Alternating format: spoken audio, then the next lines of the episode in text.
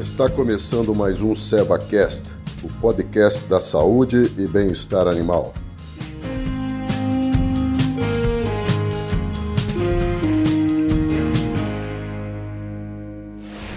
Olá, tudo bem? Sou Baite Leal, médica veterinária especializada em equinos e hoje gerente da linha da Seva Saúde Animal de Equinos. A gente está com um convidado especial hoje, Dr. Wagner de Souza.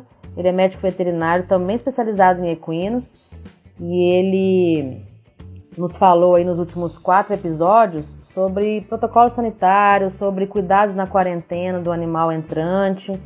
Então, se você perdeu algum desses episódios, volta lá no, nos episódios anteriores. Inclusive no primeiro, ele conta um pouquinho da experiência dele para chegar até onde ele chegou hoje, né? Com quem que ele andou, com quem que ele se é, teve como referências, a, os, os, os, cursos que ele fez. A gente viu que ele tem bastante curso no currículo.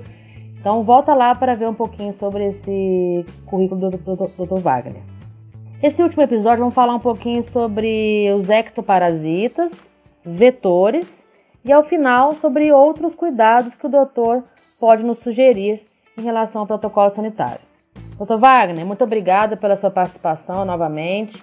Está é, tá sendo bastante produtivo aí para mim e para os nossos ouvintes as suas contribuições. É, agora conta pra gente no nosso último episódio sobre o que, que você faz para os ectoparasitas, especificamente aí os carrapatos, e os vetores, especificamente as moscas, no plantel que você atende.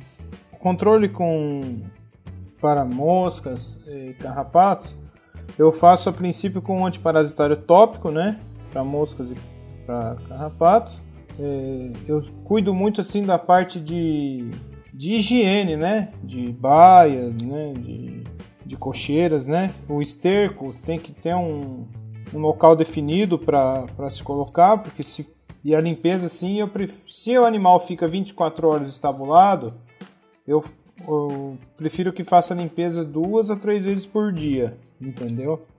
Porque ajuda muito com, a, com o aparecimento de mosca. O, com relação também a algumas outras individualidades, né, umas coisas muito importantes. É, a ração no coxo, se o animal não come, ela também pode atrair moscas.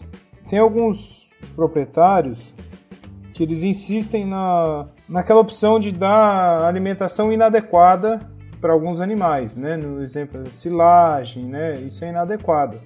E isso também contribui muito com, com o aparecimento de mosca na, na propriedade, né? Então, é, tem alguns animais também que, que as moscas vão muito no olho deles, né? Daí a gente usa aquela proteção de face com, com uma tela também para proteção dos olhos.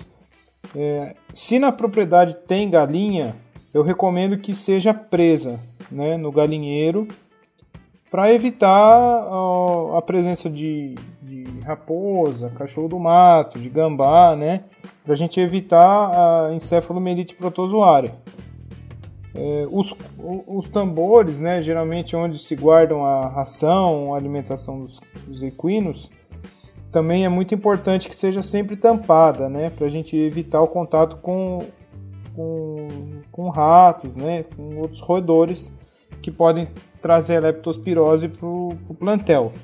Um, um, fator muito importante também que eu bato sempre em cima da, dessa tecla é já aconteceu em vários lugares alguns cavalos eles defecam às vezes no coxo de água. Então isso é muito importante também, a limpeza deles, né? É, tem que tomar muito cuidado com essa parte de manejo, né? Qualquer coisa pode transmitir doença para um animal e aí a hora que, que o, o funcionário ou o proprietário perceber já está muito avançada essa doença, sabe? Muito legal, doutor, essas observações. Realmente você vê, né? A gente pensa em protocolo sanitário e nosso ouvinte possivelmente imagina que é só vacina e vermífugo. E a gente vê que nesses cinco episódios a gente pode falar de muito mais coisa relevante e que gera, né, que leva o sucesso para o plantel e para a propriedade. Doutor, você comentou, é, você comentou que você trabalha com a sua esposa, né? Vocês trabalham juntos. Você tem assim alguma equipe, alguma mão de obra especializada que fica te ajudando, que é peça-chave dentro do Aras que você atende? E qual é a importância dessa equipe? Então, Baiti, é, na verdade, assim, grande parte do sucesso sempre do nosso tratamento, né, do nosso das nossas responsabilidades como veterinário, a gente depende muito dos funcionários, né? É, eu trabalho com uma equipe muito boa de, de funcionários nos ARAS, né? Que, sim, que o, o, funcionário realmente ele tem que amar o que ele faz, né? E não trabalhar somente pelo dinheiro, né? Eu, assim, eu tenho, eu sou uma pessoa muito de sorte porque todos, assim, os ARAS são gente que estão do meu lado, trabalhando junto, né? Isso é indispensável, essa intimidade, esse, essa atenção que a gente tem com os funcionários, a qualidade, mão de obra assim muito boa, é, dúvidas, assim, ah, eu não, não sei pegar uma veia, sabe? Daí eu ensino, né, o, o funcionário para poder, poder administrar, né, uma medicação na veia ou uma intramuscular. Então, é muito importante uma mão de obra especializada. O funcionário é muito importante para mim. Né? Assim como o administrador, né? o ferrador também é uma ferramenta essencial no Aras, né? um bom ferrador. Sim, eu conto com pessoas muito, muito boas trabalhando junto comigo. Muito legal, doutor. Realmente, você abordou um ponto importantíssimo, doutor, que é a equipe e a mão de obra que a gente trabalha. Tenho certeza que todo mundo que está nos ouvindo vai lembrar de pessoas ou auxiliares que são fundamentais para que todo o negócio aconteça. E a gente sabe que o mercado de equinos ele tem várias pessoas envolvidas e todas elas têm a sua importância e fazem o negócio acontecer. Muito legal a sua lembrança.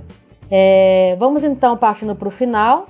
Eu queria agradecer em nome da Seva, o Dr. Wagner, pela disponibilidade em nos fornecer assim, a experiência dele, abrir em cadeia nacional todo o know-how e o expertise dele no que tange ao assunto que a gente falou. Eu que agradeço, tá? A você, Baiti, ao Fábio, né? O pessoal da Seva, tá? Eu atendo na região de, de Tapetininga, aqui, Sorocaba. Estou é, à disposição, quem quiser tirar alguma dúvida, alguma coisa, é só procurar lá no, no Instagram, né? Arroba WM Medicina Equina, que a gente está à disposição, eu com a minha esposa tá? Qualquer para esclarecimento de dúvida. E eu deixo assim uma mensagem para você, proprietário, funcionário, para sempre é, dar o seu máximo, né, pelos cavalos, né? Eles são uns, umas criaturas assim que eu, a gente gosta muito. É, são os, os, animais que precisam muito da, da gente, né? São são seres que não falam, então eles precisam muito da nossa atenção. E eu deixo aí um abraço para todo mundo que está ouvindo, que, que ouviu todo, tudo isso que eu disse. E muito obrigado a todos. Estou à disposição. Bom, então a gente finaliza aqui mais um episódio, uma série do SevaCast, o, a plataforma de compartilhamento de conhecimentos da Seva. Esse episódio está disponível nas plataformas de áudios é, disponíveis no mercado, né? Spotify, Deezer, Google, Google Podcast, então, você fica à vontade para acessar o nosso canal por qualquer uma dessas plataformas. E agradeço aos nossos ouvintes que têm nos dado feedback, sugestões de temas. Se tendo sugestão de tema, procura a gente no Instagram, SeveEquinosBR, ou no Facebook, SeveEquinos, ou no site na internet, seva.com.br. E deixa pra gente lá uma sugestão de tema que você gostaria que a gente abordasse e a gente pode se programar para poder falar dele. Então, obrigado novamente, obrigada, doutor, pela disponibilidade e a gente se vê no próximo episódio. Até!